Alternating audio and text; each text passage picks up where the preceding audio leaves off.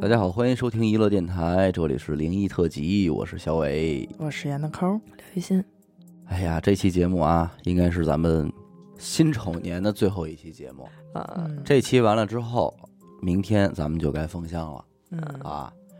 呃，这个月呢，付费应该是没有了。为什么没有付费呢？因为咱们十二月发力发的确实有点过猛。是呃，今天这个灵异也就是最后一期了啊，然后呢，咱就尽可能的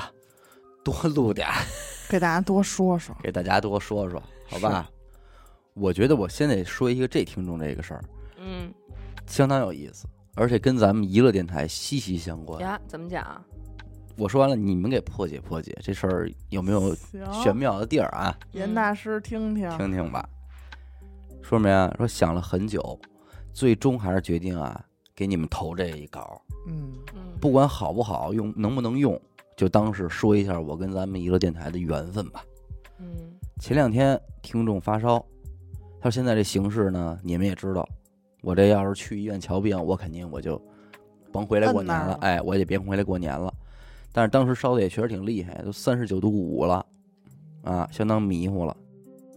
这玩手机也没心情，嗯所以吃了点退烧药之后呢，就说睡觉吧，但是得听点什么呀？嗯听娱乐电台，哦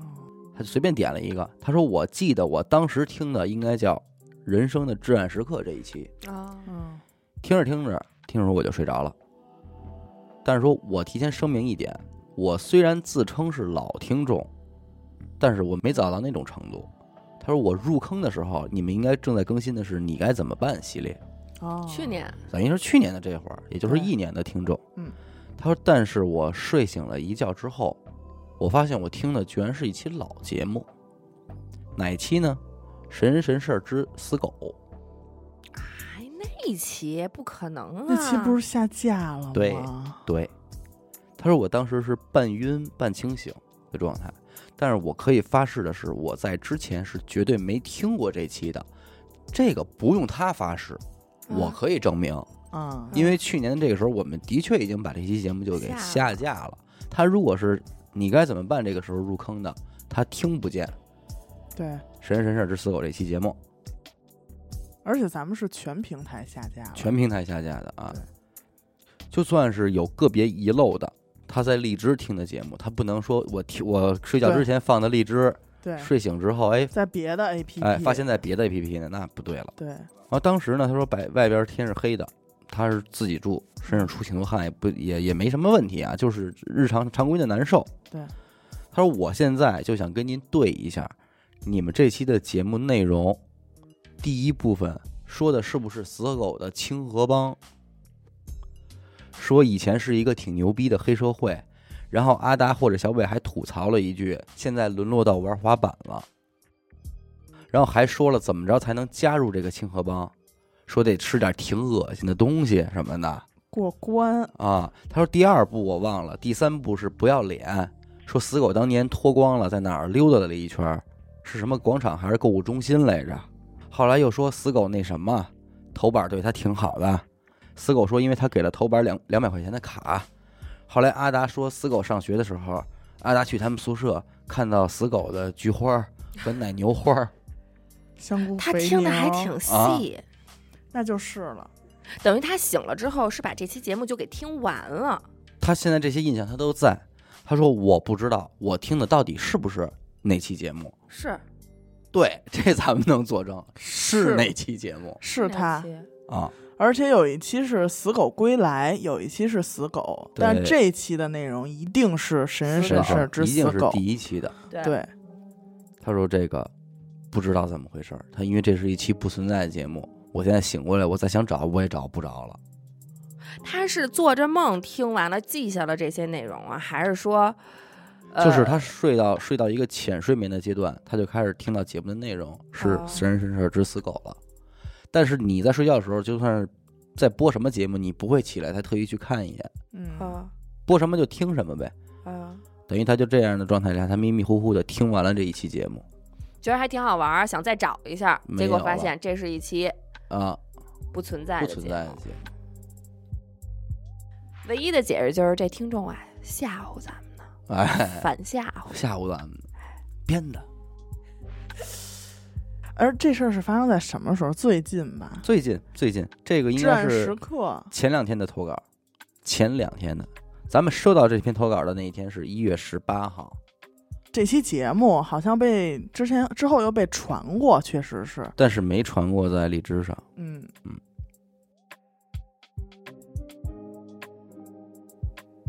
不过说起这个生病这个啊，嗯就是咱们收到的大多数投稿，其实都会有这种情况，就是我发烧了，嗯，然后我就怎么样怎么样了嘛。见着了，那天其实也有这么一个听众的投稿，也是关于自己，呃，就是遭遇了一些什么奇怪的事情之后，后来就发烧，嗯，这种情况，其实还都比较正常啊。但是唯独有最后一个环节让他觉得还挺奇妙的是什么呢？他说呀，我临睡之前，因为我很难受，烫，所以我下意识的就把我这腿就搭在墙上了。他说墙是凉的，很舒服，哎，他舒服，我就这么着睡着的。睡着干没多长时间，我就感觉我这个，你说是梦也好还是怎么着也好，他就我感觉我往起飘呢。嗯啊，我在闭眼的情况下，我在往起飘。腾空了，啊，腾空了，他有我有这种感觉。然后我他我一睁眼，我还真在上面飘着呢。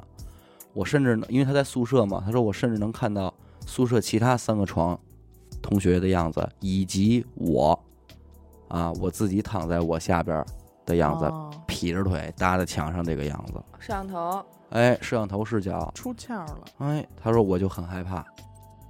然后他就我就使劲挣扎，然后就有一种强烈的坠落感，就是你从高处掉下去的感觉，然后你再睁眼，就是躺在床上的样子。但是这种故事吧，你说咱们谁聊，或者说是生活中谁说，你都会觉得可能是烧糊烧涂，糊涂，嗯，烧糊涂了这种情况。对。但是唯独这次我看完，再结合着我前两天跟人家一块儿视频聊天儿聊的这么一天儿，让我觉嗯得挺挺惊的吧。对方是一个道士，啊，道士，然后呢也是通过胖子，然后一块儿就是说没事儿聊嗯讨会儿，论嗯一下，哎，聊 会儿探讨聊会儿天儿，这么一这么一个情况。人家聊了一什么天儿，让我觉得听完了，反正也细琢磨，还挺那什么的呀。嗯因为那天聊聊着聊聊聊到这个打坐这事儿，嗯啊，然后我也还说呢，我说这个这么多打坐的哈，我说哪儿都打坐，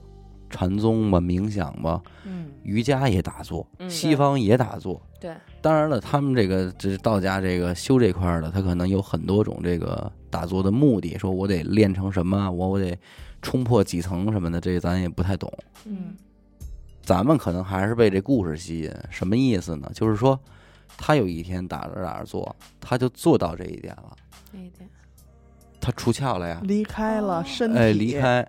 这个说实在，他说这个我一点都不惊讶，因为我这不是第一次听了。打到一定程度，这个人能够有这种飘起来的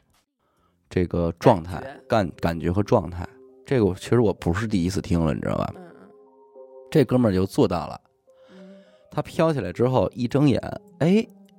飞着呢，跟刚才发烧这哥们儿看到的视角是一样的。嗯，摄像头，而且它是可以根据自己的意志去移动的。哦，我去这儿看看，我去那儿看看，孙悟空了，嗯，他可以干这事儿。入定，哎，他觉得很牛逼，很确实很，他我觉得也觉很得牛很逼牛啊逼，而且他的感觉说，他说我甚至我觉得我能从这窗户出去，哦，就是能飞，有动作，有其他不什么是开窗户的动不用你不需要这些动作。穿过，对，哦，他说我在屋里，我从卧室去客厅我就没开门，他就很兴奋，他说我这个这状状态太太屌了。嗯，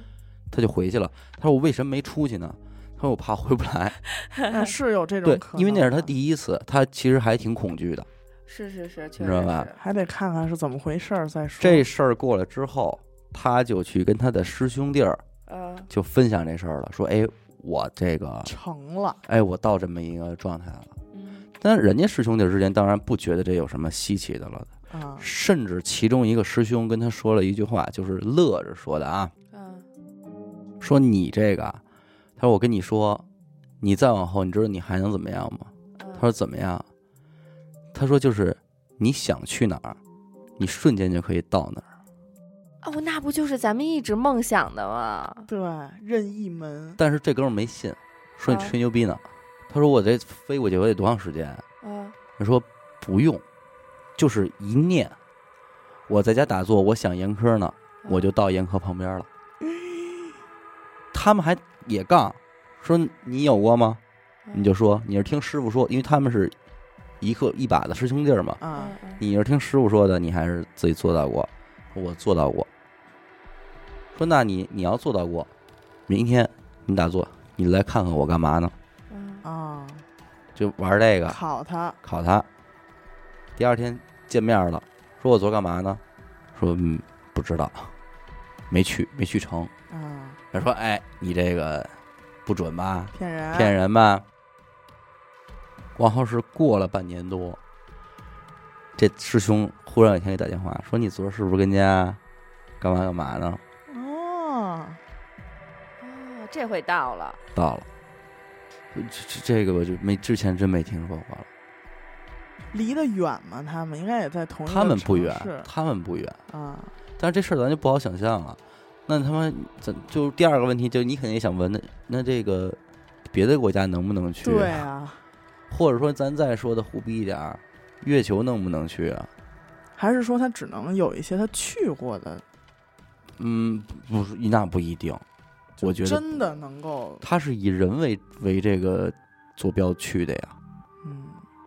因为不是因为我想说什么，他这个人师兄原话是我这半年就成了这一次，哦，就很啊难的，也有几率的，对，所以说我这次成了，我第一时间我就先找赶紧你告诉 你，啊找你来，你别我不信，对我先把你给验了。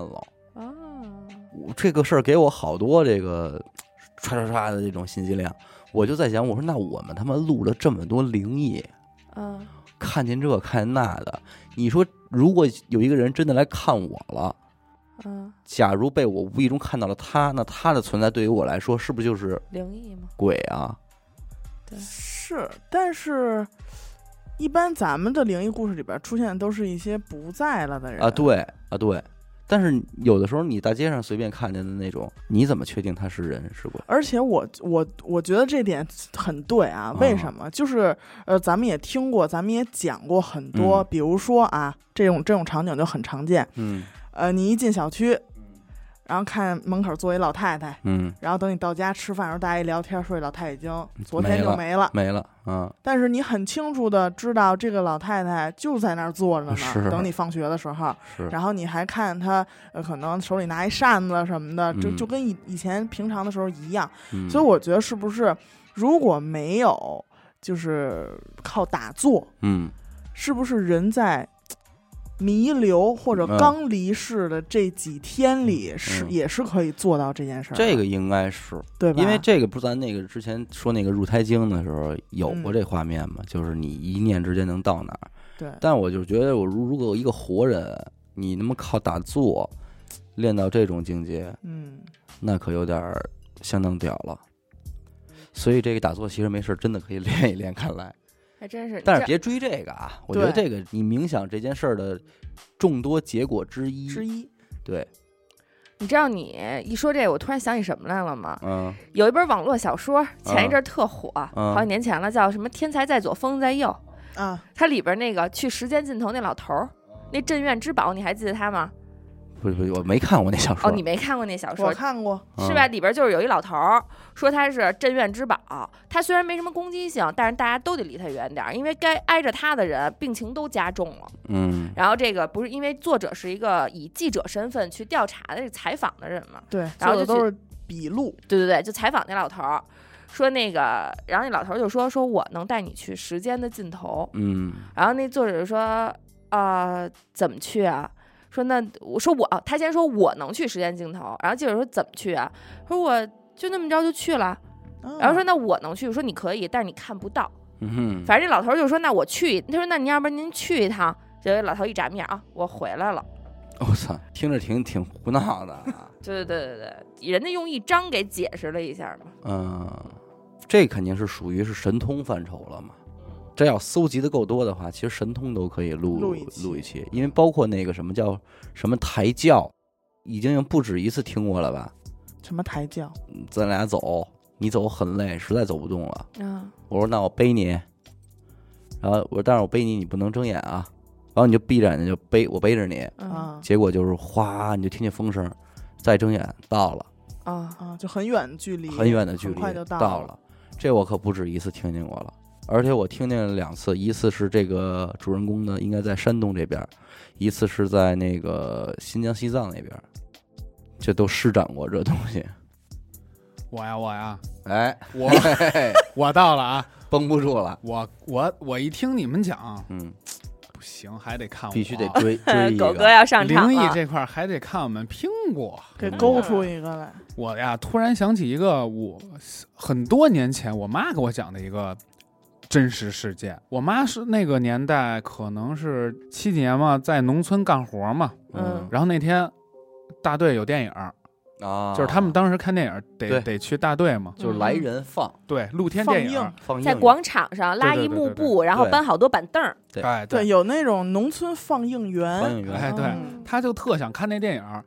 我姥姥呢就死活不让去，俩人就呛起来了。嗯，嗯，后来是怎么结果呢？我妈就是朋克了，甩门而走，去我看我了，哦就看，那我就会管儿还是了叛逆期呢，十几岁嘛，就必须看。为什么不让她去呢？也不是说非不让她看，说嗯家里晚上啊要来且，哦，有他客人，对怕你回不来，你对你得收拾屋子吧，你得啊干活呀，张做罗饭什张么的，罗对啊。然后我妈也没管，走了，高低就去了。嗯当时还不近呢，走个得有六七里的路嘛，嘿，哎呦嘿，真是是不近。去看看完了回来，也天儿黑了，七八点了，七八点农村都不行了，已经嗯都不行了，已经。 很回来以黑后了哈，嗯，然后呢，我妈进门前还，呃，收拾了一下心情，嗯，说今天确实不听话了嘛，嗯不对了，说该挨揍也挨着，嗯什么也都算了吧。进门一看，推门儿就发现我姥姥呀，面色阴沉嗯凝重，凝重，铁青，站在院儿里，正正当院儿，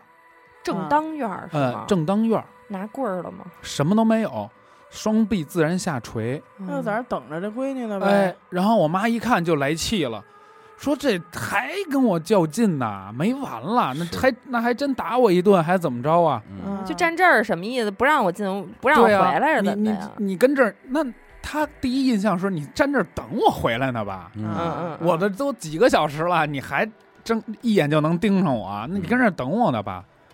然后我妈就来气，嗯就就就说了一句什么呀，反正就说那个跟这儿站也不冷，嗯我不是回来了吗？嗯什么的，就这种嗯甩脾气的话嗯也没理他，就白了一脸，就从他身边过去了。他要进正屋，得经过他，嗯从他身边过去，发现我姥姥一动没动，没说话，没表情，就瞪着，也没提这事儿，什么都没提。嗯然后我妈就觉得很奇怪啊，嗯，因为以我姥姥的脾气，应该已经揍起来了。啊，然后她过去后，她就隐约的听见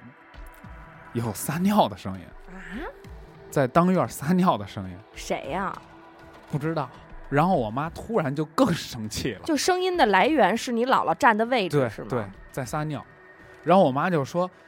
这么老大人，嗯是就因为这点事儿，你给我当街撒尿，嗯太没溜儿了吧？嗯嗯就我觉得阿姨那会儿可能心里就是干嘛啊是呢？干嘛呢？真是不至于。”然后就真生气了，就嗯踹门就进去了。结果进进那个正屋一看啊，我姥姥跟来的且还有且带的孩子在炕上欢天喜地的玩儿，一片祥和，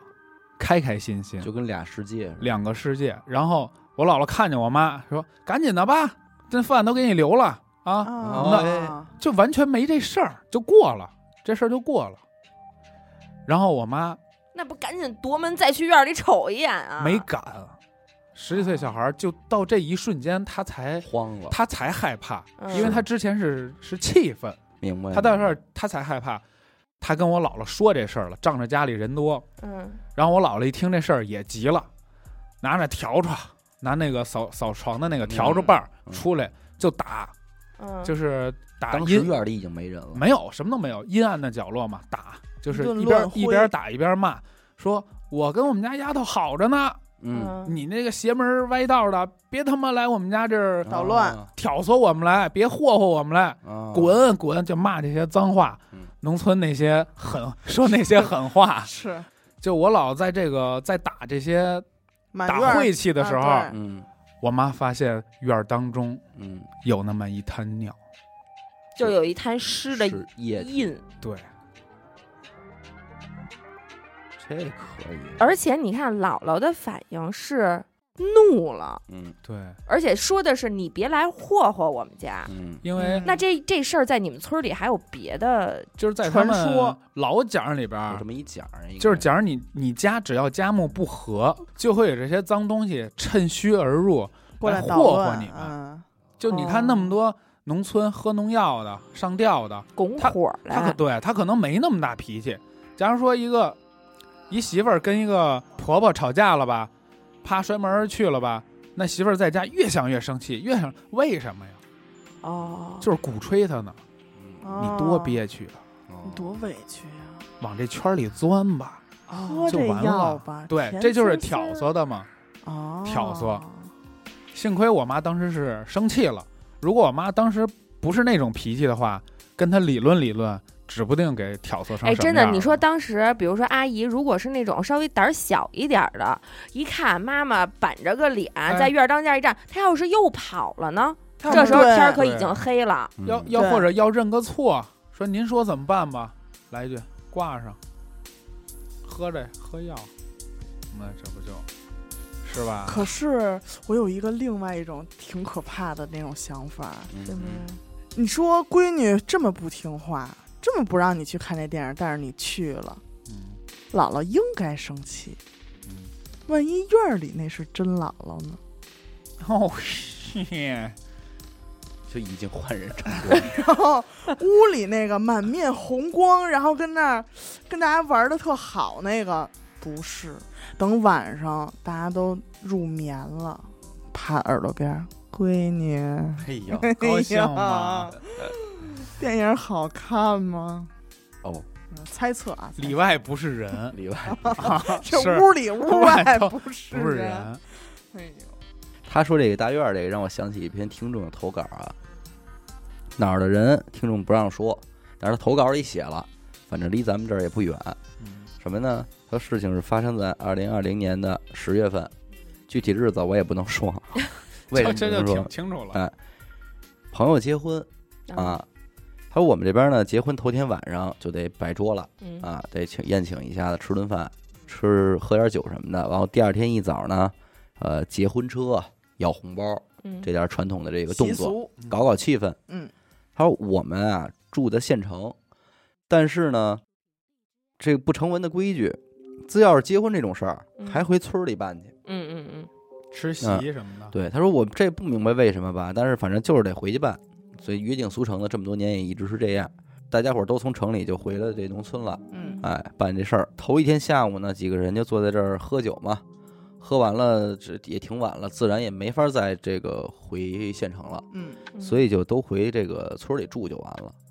几个人喝完之后，一群小伙伴围在一块儿就商量一下，抽根烟，说明天早上咱们先去哪儿，再去哪儿，流程，哎，怎么抢这红包，怎么劫这婚车什么的，都大概其咱要干嘛都说好了。嗯然后就分波了，有的就说玩牌去了，然后听众呢说我呀，一我不爱动脑子，二我这心疼钱，嗯我不想输，所以呢，在商量完正事儿之后，他呢说去小超市买了几瓶水，晃悠着回家了就，嗯当然也喝点儿了，确实。到家这会儿也就八点半左右，嗯就到了农村的这个家里了，但是其实也挺黑了，八点半了嘛。嗯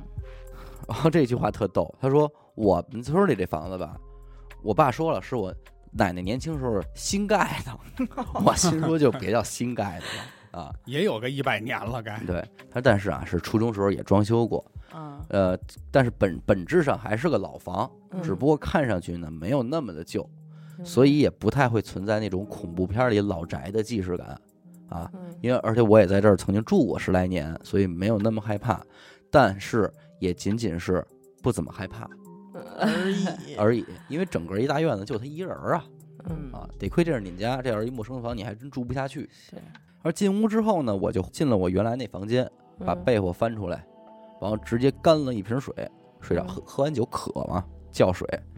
干了一瓶水，躺下玩了会儿手机。他说我呀，正常情况下我都得等到后半夜才睡觉，我这人。嗯他但是那天因为喝了点儿嘛，九点我犯困了。嗯，啊，也没勉强自己，感知了一下尿意，说：“哎呦，还真有泡尿。”就找来刚才干的那瓶嗨瓶子，哎，干的那空瓶子，常规操作，哎，就在里边解决了。那这事儿呢，说出来也挺丢人，但是呢，我这么做有俩原因。第一呢，就是因为懒啊，嗯说这村儿这个厕所确实也不近，还起来还得穿衣裳什么是的，麻烦。二一个呢，也是确实太黑，我也不敢出去。嗯后来这个迷迷糊糊的，他这个就睡着了嘛。他睡觉的时候呢，我还开着我这个床头这小台灯呢。结果半夜十一二点多醒的时候，哎，台灯是灭的，伸手他就摁了两下，没反应，坏没开了开哎，他没开开，他就想再重新拔一下插头，重新插一下，也没反应。但是他没觉得有什么，因为这个这个台灯一直有这个毛病，嗯走之前就有这毛病，所以他就没。他正这儿琢磨这个台灯的时候，旁边窗户嗯，咚咚咚，敲了三下。哎呦是敲的玻璃啊，敲的玻那璃，声儿还挺大的，嗯当当当，汤三汤的三声儿。嗯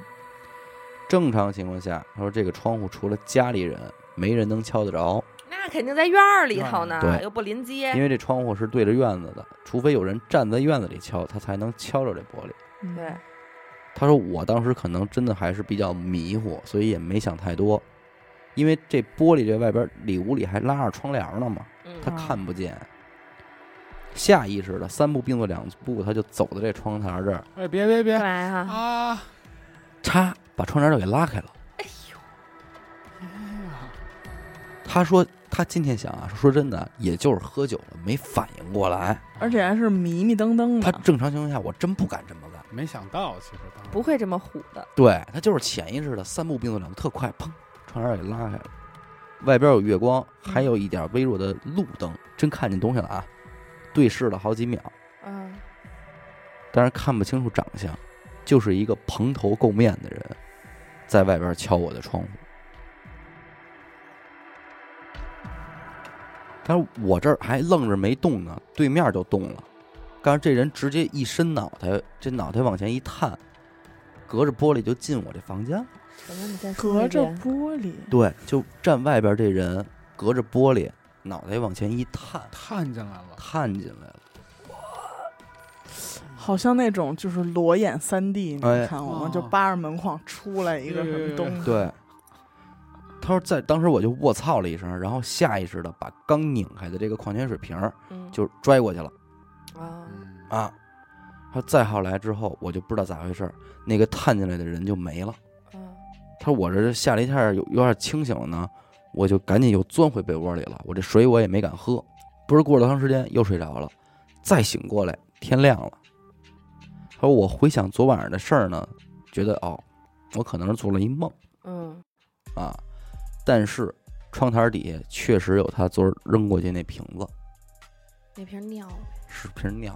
在屋外还是在屋屋里呢？啊里呢，哦，在屋里在呢屋，他等于里没呢拽出去。没扔这还出是去。砸到窗户上掉下来了。对，哦，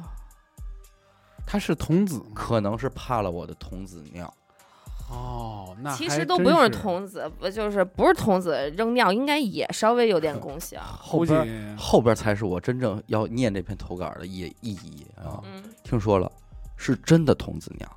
说起来挺可悲 的，当时二十七岁的我还是童子。哦，对他朋友都结婚了，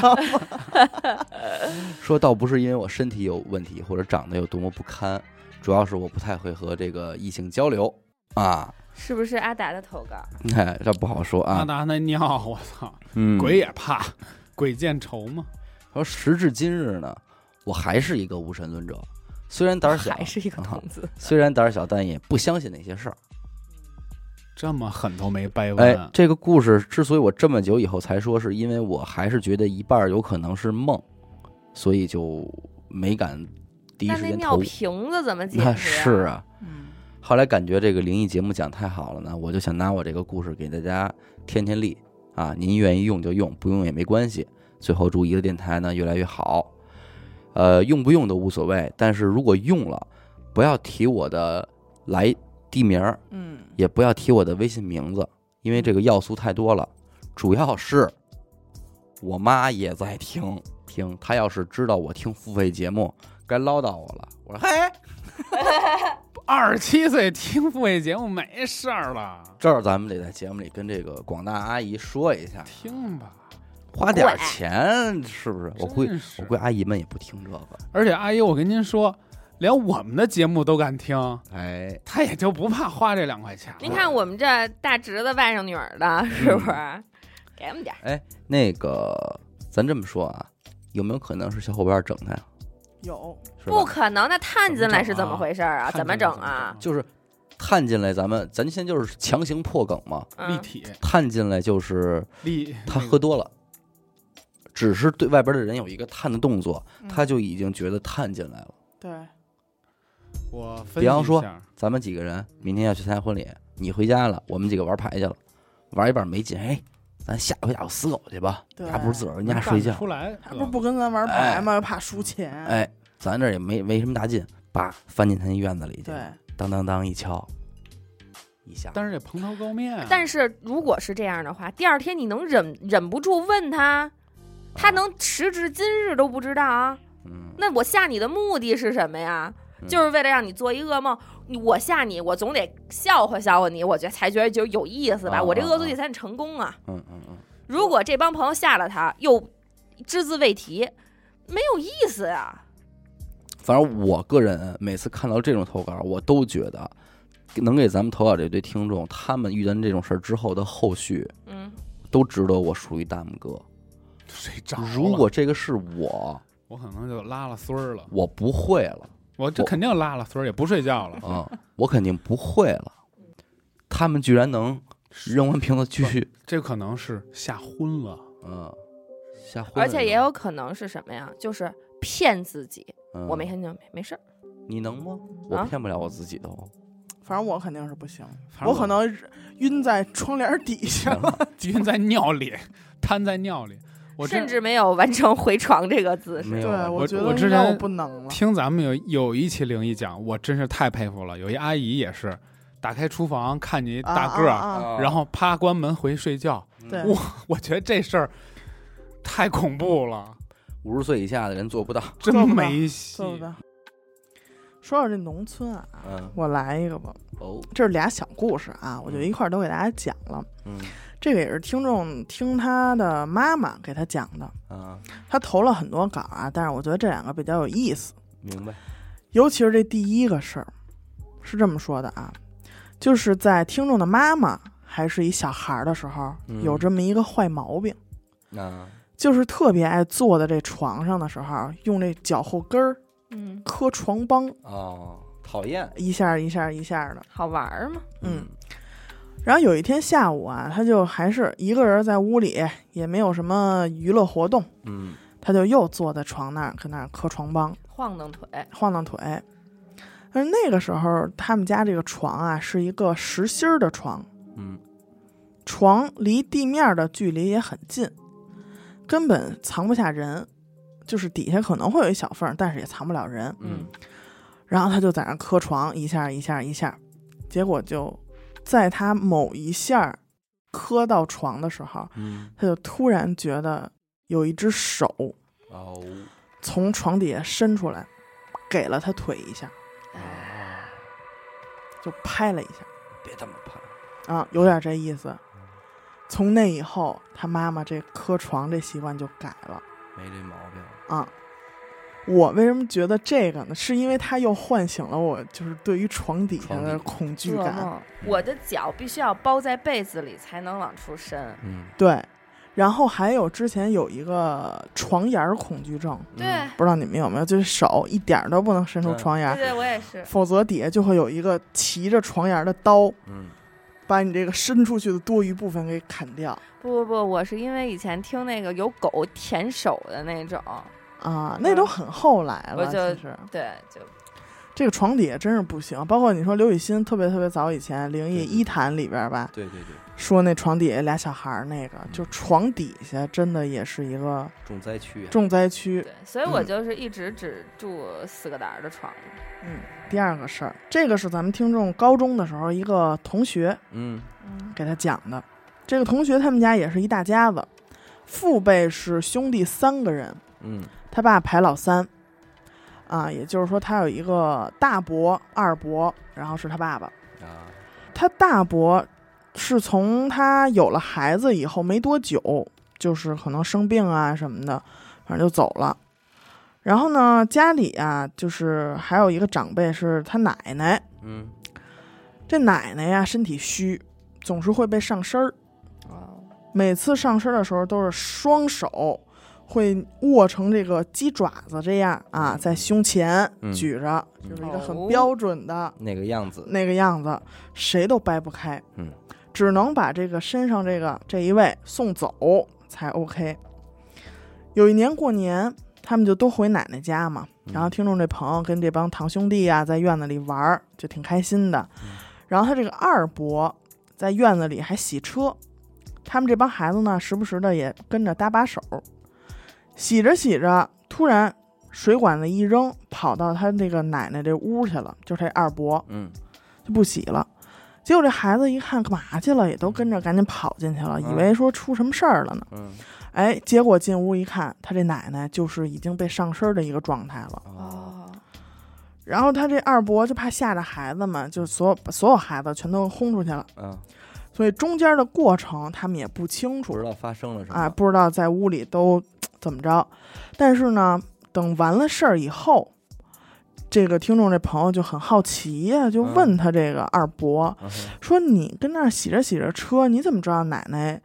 出事儿了？因为嗯屋里没人啊。嗯，”结果他二伯说了一句话，说：“我刚才洗车的时候看见你大伯进屋了。哦，所以哦，大伯上奶奶，”嗯，但是他大伯已经去世了嘛。对呀、给看一真着，嗯看一真着，就进屋了，人进屋了。好朋友进屋了，然后一推门，正好奶奶也刚被上身儿， 对，那咱有什么联系，咱就不太清楚嗯了。是，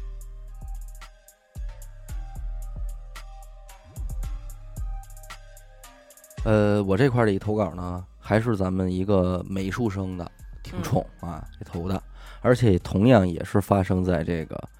高三美术联考阶段，啊，画室上培训班儿的那种时候，集训呢？这应该是咱们就是投稿篇幅非常浓重的一个区域对，产生的事儿，住宿嘛，对美，术生、画室，全是这个。嗯，他也是，他上这个班儿的时候，因为这个离家也挺远的，嗯，所以如果每天要是从家往过返，就还都挺麻烦的。所以当时大家都是在这个画室附近找个房租住，嗯，把这个时期给度过去嘛。每天上课也方便。他上这培训班那会儿都没有现在这画室这么成熟，嗯也不配备这种什么集体宿舍，就是各找各的房。但是他们这个老师对他们还挺好的，嗯就是一直都跟着他们带着他们嘛。所以当时的情况就是什么呢？就是他们班啊有三个女生，嗯，都是属于离家很远这种情况。然后呢，就是说老师说呀，帮他们找了一个房子，在哪儿呢？就在跟他们画室同一栋楼的高层，嗯啊，这样每天往返不就很方便吗？对，画室当时是在这种楼的六层，然后呢，他们住的地方呢是十二层，嗯就还挺方便的。中午还能抽时间回去午休一下什么的，而且晚上画的晚点儿也没关系。对对嗯就不出楼，啊，对，所以当时老师给他们大家找这房啊，大家还都挺开心的，觉得房租分摊下来也没多少钱。嗯这块儿有一啥背景呢？就是说，如果跟他一块儿同住这俩人起名儿啊，一个叫小 A，嗯一个叫小 B。小 A 是跟咱们听众一块儿住的，他就跟小 A 说过，说我呀，每每次只要一来这画室，我就会生病，嗯嗯啊，特寸，不是咳嗽就是感冒。然后他这么一说呢，听众一想说，确实他那个身体现在回想起来一直都是病殃殃的，没什么精神。哎对，但是这小 A 说说，只要周六晚上回到家，嗯就感觉身上还特轻松。哎，明明平时吃药也好不了的这感冒，就会得到很大的缓解。是不是过敏？ 啊、学但是习过敏，对，但是一来这画室就会头疼脑热，没精打采。但是这会儿其实他们当时谁都没往这方面去想过，啊，就觉得可能是不是上课压力太大、太累，对，过于紧张造成的。然后咱说回这个房子啊，他说我记得很清楚，老师当时呢和房东带着我们三个上去看房的时候，啊天气挺好的，但是打开房子之后呢，就有一种说不出来的奇怪，就觉得这个房子很奇怪。一进门呢是对着一个大门，但是这个房门还不是直对，就是有点斜木叉的，很斜。然后房间里很空，也没有家具。客厅的木地板呢，感觉就铺了一半儿，木板与木板之间那缝隙也都特大，装修特糙，其实就是老很次旧类，特别老旧的一种状态。然后踩上去呢，这个地板就会有那种咯吱咯吱的声音，嗯啊啊，应该算是一个两居室吧，嗯就一个客厅，还有两个卧室。然后这个小 B 呢，就是两个同三两，他和两个同学嘛，嗯小 B 就说说习惯自己睡，说他睡这个单独的这间就行了。他和小 A 呢看了一间主卧啊，也有一张大床。那这俩人商量说，那咱俩睡这屋吧。反正也是凑合凑合，哎，对，反正也是凑合凑合。然后住了这一段时间呢，其实也没觉得怎么着，大家就是该休息休息，该上课上课。嗯然后到了这个周末呢，该回家回家。但是慢慢的，这仨人时间就不统一了。哎比如小 B 呢，可能就经常的是连周上课，中间不回家，啊，啊，但他们会回家。然后有的时候呢是小 A 因为身体不舒服，中间也会请假回家，就会总会有这种情况出现了，你知道吧？但是基本上呢，有时候晚上就是两个时候人在，有时候晚上也会有一个人在这儿的时候。哦，但是咱们听众一直是很规律的，所以都没有轮到过他自己在这儿住。哦，是都总有人跟他搭伴儿，哎，对，因为他是标准的周一到周五上课，然后周末回家。嗯哎，但是那一周呢，因为他作业没完成，就总是做不好嘛，所以周六他就临时决定说，这周啊，我也不回家了，我在这儿赶赶画儿，啊，把这画完了。当然，恰巧呢又赶上小这毕两个小不伙在两个小伙伴都不在，嘿，哎，他记得特别清楚，说那天晚上我都画到十二点半了，嗯同学们都走了，然后这个老师就来催他了，啊，让他明天上午说你再来画，说这会儿这这太晚了。嗯不安全了，哎，他就准备上楼了。他出来等电梯的时候，其实楼道里就是特别黑，但是那会儿他胆子特别大，也神经比较粗，嗯所以就没觉得害怕。在开门的时候，他记得这个房门是反锁的，因为确实下午这个小 B 临走的时候也专门告诉他了他，说他把已经把这个房门给反锁了，嗯让他晚上呢也注意一点儿，睡觉的时候把这个房门反锁一下。他进门之后就觉得啊，就是说平时虽然不觉得，但是今儿晚上一个人睡这儿吧，不知道为什么，可能心里还是有点虚的哈，嗯所以他就把每个房间的灯都打开了。啊，哎，除了小 B 自己的房间，因为上锁了，嗯他进不去，剩下的房他都给灯打开了。然后他就开始洗漱，而且他清晰的记得，他洗漱完了还把袜子搭在了阳台上晾干，应该是把袜子给洗了啊，然后就回屋睡觉了，也顺手把别的屋子的门都用门栓给反锁了。躺下的时候呢，也没有直接睡着，等睡意，等困意，哎，等困意，慢慢的迷迷糊糊的呢，就开始进入这个睡眠状态了。嗯但是睡得比较浅，浅睡眠。忽然间就听见了客厅的木板，因为咱们刚才不是说了吗？它那个地板会咯吱吱，咯吱吱，对，啊他就听见了有人在上边咯吱咯吱的走路哦。但是你通过这个声音，你是能够判断这个人走路的状态的。嗯他不是那种径直的走，嗯，而是那种一步一步。我操喵悄的，对，但是你再悄悄，你动作再慢，这地板该架不响住他老舅，对，然后听众就听得特别清楚，因为他在这个没有一个家具啊，空客厅是空的，嗯他还会放大这个声音嘛，嗯就声音会更加明显，他就明显的感觉到这个声音在缓慢的由远及近，往他这屋走，对，由远及近，这一下他就清醒了，嗯但是不敢睁眼。他当时的念头不是灵异，他觉得是不是进贼了，然后大脑就开始疯狂的思考啊。他说：“我进门的时候，房门的确是反锁的，这点毋庸置疑，所以不可能是说这会儿再进来人我听不见。嗯”然后他就又想说：“那是不是我来的时候，这人就已经在屋里了哎呦喂，也不是没有这个可能性，？”但是他当时记得说：“我可是把每个房间的灯都打开了一遍。”哦，他都检查过，这是约等于检查了一遍，唯独没去的是阳台搭袜子的时候还去了。哦，也就是说，嗯应该没有死角是他不知道的了，因为他们毕竟是临时租住，没有什么多行李。而且他如果要是有人的话，有那么多机会可以办他，如果是冲对他这个人，嗯要是冲他屋里这点钱财，嗯，他也不能由远及近，他应该由近及远，赶紧走啊！，对，就是这个意思。反正越想越害怕，他就说我这心就提到嗓子眼儿了，就感觉这个人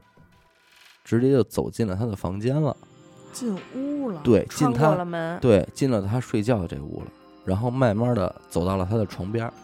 就站在他的这个跟前儿。我的妈！整个过程，听众说我浑身颤抖，但是眼睛一直闭着就没敢睁开，后背全是汗。他说我当时我也不知道怎么着了，可能也是太害怕了，眼泪就开始往下流，是就是吓的嘛。嗯，他就这么着绷着，就不敢动，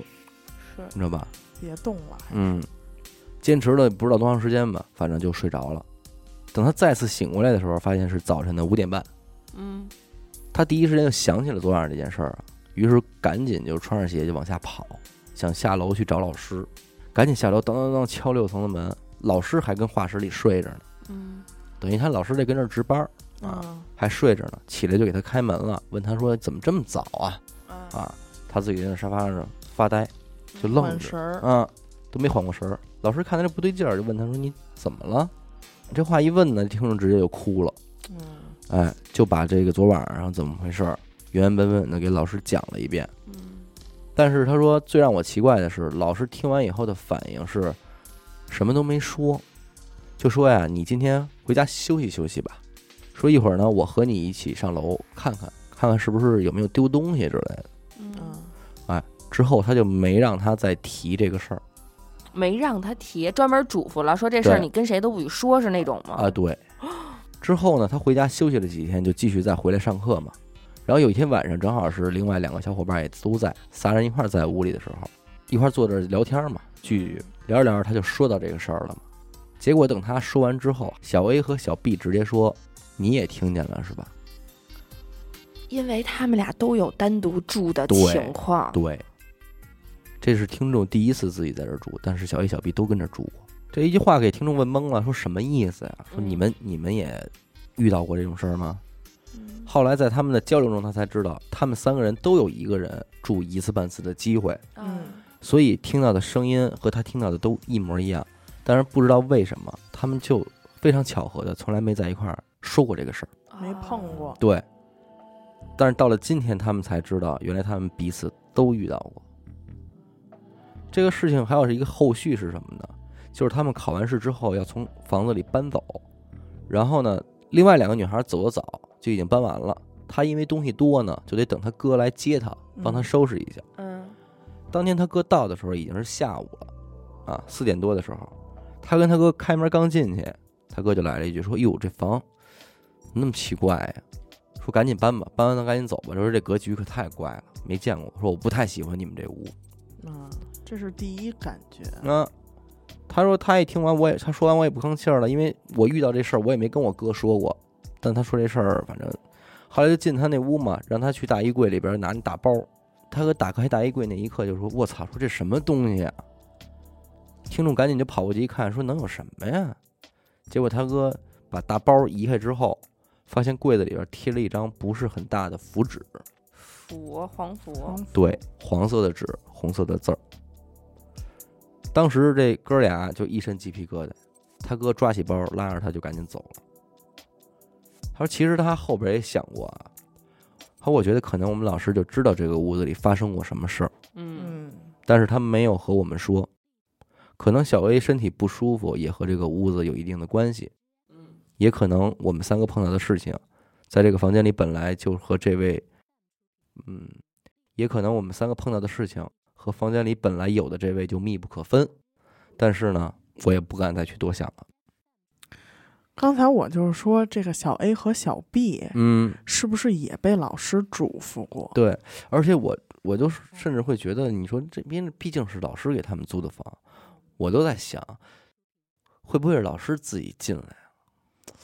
我觉得可能性不大，因为他这个开门啊什么的，老师也不知道有没有钥匙。嗯，如果老师有钥匙，他开门也得有声音。对，哎，可是你想，如果真的是一个老变态师走老进，师咱们忽略那个进房间了这一嗯拍儿。如果嗯说不忽略这个，那肯定没法解因释为了。我是对结合着各种秘密计划，老师哦猥亵，包括这个画室老师的身份，对，你想，如果真的是这个老师把这个房子租给三个小女孩儿，然后，呃，小 A 不舒服咱不说了，哎，他们为什么周末不回家呢？是不是有时候给这作业留多点儿，嗯，哎呦，那这个给那个留留堂？他分批分波的，今儿想让他，今儿想让严科这周六别走，我给你加两张速写，嗯你是不是你就走不了了？嗯，他晚上悄蔫的上去，辅导辅导我，变态一下子。反正就是这一种猜测啊，我觉得如果是后者的话，会比前者还要可怕，对，对吧？就是对这，更更可人怕。处心积虑。真对人，你要真一睁眼看你老师搁那站着，你什么感觉？是一男老师，而且我跟你说，有的时候就是这样，他不一定真的对你做什么了，对，他啊但就是看 你，他就看你了，看着你睡觉，哎，看你睡觉，或者都不用他真看你了，他就是晚上到你们的房间门口转转，都挺恶心的。而且我我还捕捉到一点，就是他这个房间格局，格局，不是他一个人觉得这儿不舒服，对，而且这什么门儿嗯啊，邪门儿，邪门儿。很邪门儿，是，我就觉得之所以这篇投稿有点意思，就是因为我觉得我可能会强加一个想象出来。对，其实如果你要说是老师的话，然后他那个缓慢、嗯，缓慢的程度，那种小每走一步小心翼翼，嗯我都脑子里都出画儿了。是是的。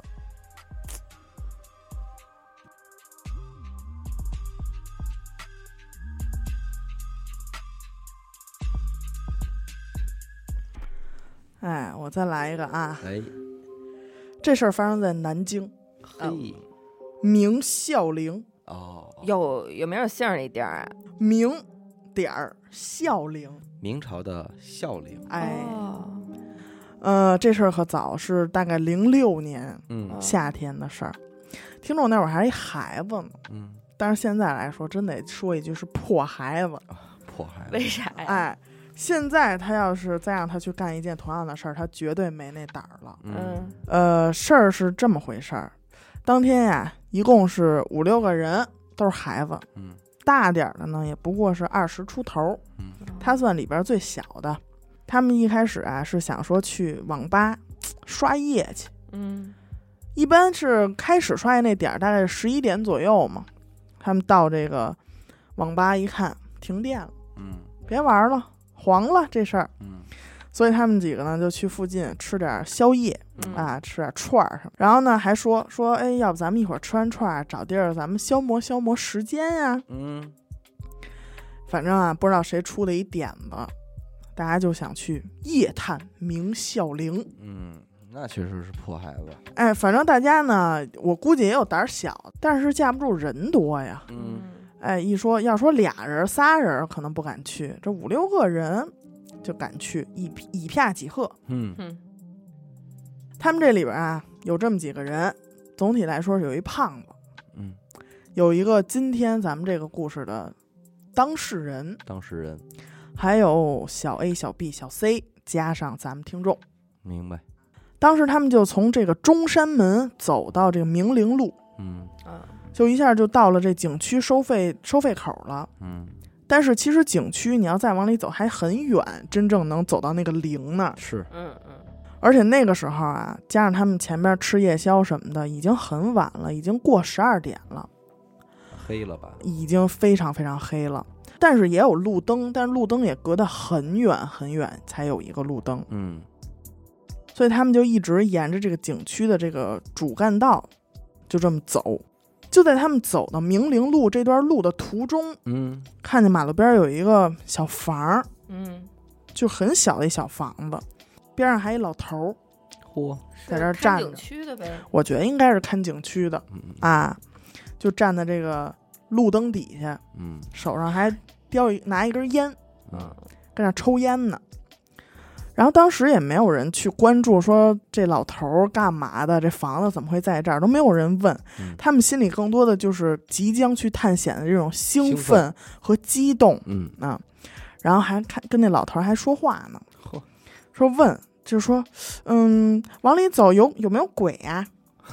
什么玩意儿？这破孩子嘛， 就是说我们是来找鬼的，有啊鬼没有啊？啊这老头儿啊，一一共就说了四个字儿回复他们，啊嗯有。啊，在里边儿。这老头儿应该也不是看的，你要是看的，应该这会儿说这嗯不让进我了。还真是啊怎么对给他对对放进去了。对啊，哎，往后听啊。而且他不光说了这么一句，嗯他还很有，就是大家也可以有一个画面感，就是他拿着这个这个拿着烟的手，还往往那边指指了一指，下啊哎，说有在里边儿。啊，哎呦，给这帮孩子就激动坏了，是哦真的吗？说可算找哎着了，这大爷会啊，逗哎，嗯，说没白来，可能是。嗯，然后他们就来到了景区这个入园口，那呃，这个入园口也是有那种闸机的，就是一个一个往里通过那种。嗯然后当时这几个都是大小伙子，直接就翻进去了，俩手一撑就翻进去了。嗯，等他们翻过这个闸机，进了景区，其实也没有什么特别的，无非呢就是比外边更黑了，嗯这路灯也没有了，就有星星点点很微弱的光。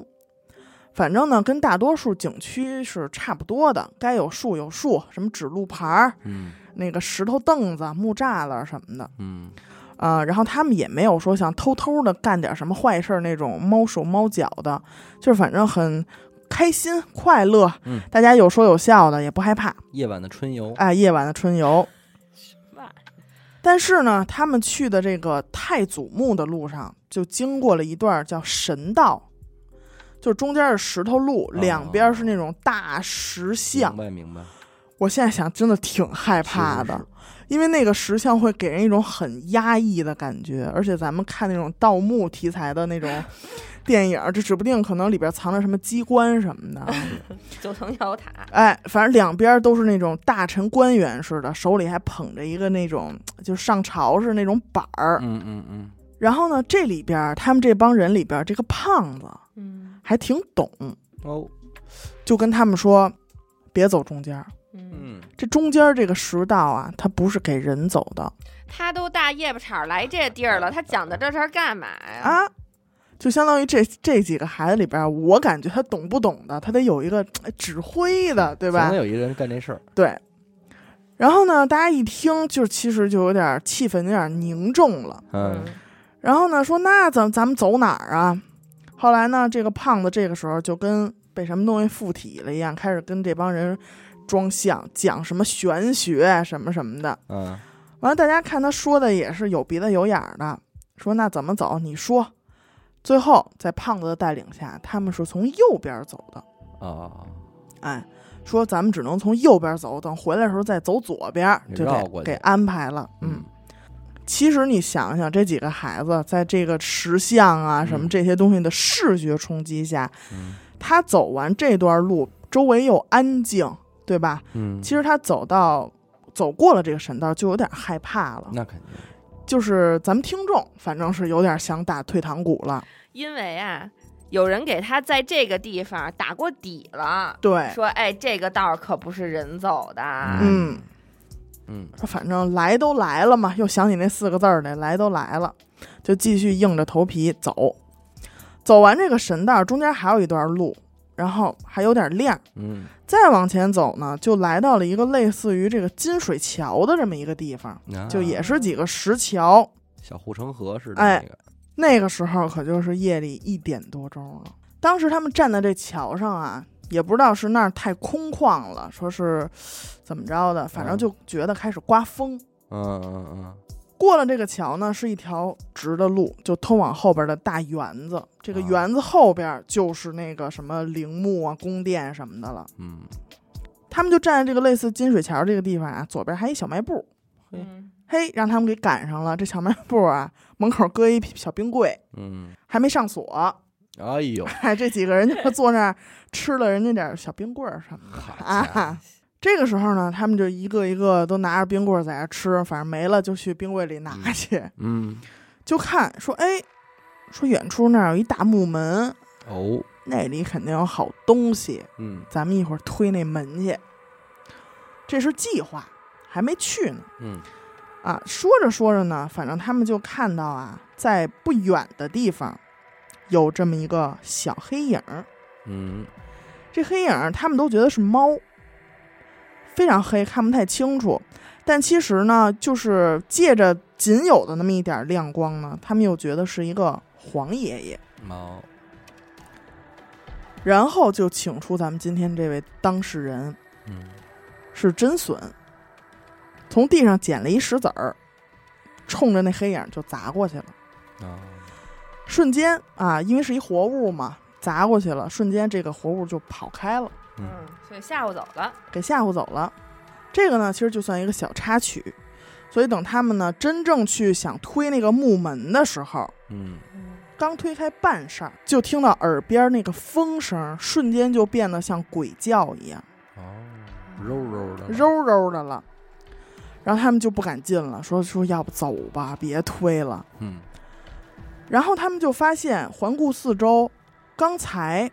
那个拿石头砸那个小动物那人，不见了，没有在推门的这几个人里哦，啊，丢了个人，丢了个人。在身后，他们才看到那个当事人已经离他们很远了，而且嗯是背对着他们往一个方向在走，就往回走呢，啊，闷头就走。哦，自己跑了，对，再远点就完全看不见这个是人了。回吃冰棍儿去了。然后这帮人就开始喊他，就不管怎么喊，这个人就是不回头，也不理他们，就一直在走。所以这帮人就害怕了，就赶紧追上去了，嗯说别再一会儿走丢了、嗯走散了。这几个人，等追到他身边儿，这帮人就扒拉他，哦，他都不带理人的。那就迷住了呀，嗯。但是这帮人呢，就觉得他在演戏，嗯，觉得他在吓唬人，然后还推他说：“你嘛呢嘛呢？你别闹了，别闹装了，别装了。结果就这么一推，这个人就倒地了。嗯啊，然后这帮人就赶紧围着他身边看看是怎么了，给晃悠晃悠，看能不能醒。嗯，这会儿还得说是胖子，嘿，胖子有点东西，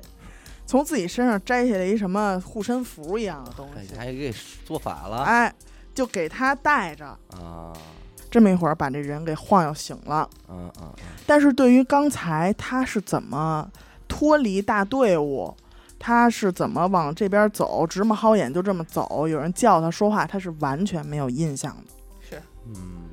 一般这都不知道。他就是迷了，然后等他醒了以后，胖子还跟那儿煞有介事的，嗯，哼，走了，已经走了， 哎呦喂，给断了，你知道吗？ 反正当天呢，他们就是原路返回，这帮人也没有来的时候的那种兴奋激动了，了，啊，然后家也不敢回了，就还是哥儿几个坐马路边儿，跟哎这儿抽烟聊天儿，嗯等到天亮才各自回的家，就都不敢分开了。嗯，你说这帮孩子要就是这感觉。说要就是，你说你去，你去这地儿，你不就找这个去了吗？对，后来呢，很多很多年以后啊，他们有一次吃饭的时候聊起这个事儿，就是他们还是觉得这个人当时是装的，嗯，然后那人就非常委屈，说我真没装，我真是真的。后来呢，他们就自己嗯反省这个事儿，说如果那天我们心大一点儿，没有被开门的时候那个风声给吓住，嗯我们开门了，我们就不会发现他自己一个人走了，，嗯对说不定他就真的走了。不定去哪儿了，哦，对，是就给带走了。嗯，而且他们后来再次路过什么明陵路的时候，那儿也根本没有那间小房子，啊，老头儿，那个 有在里边儿。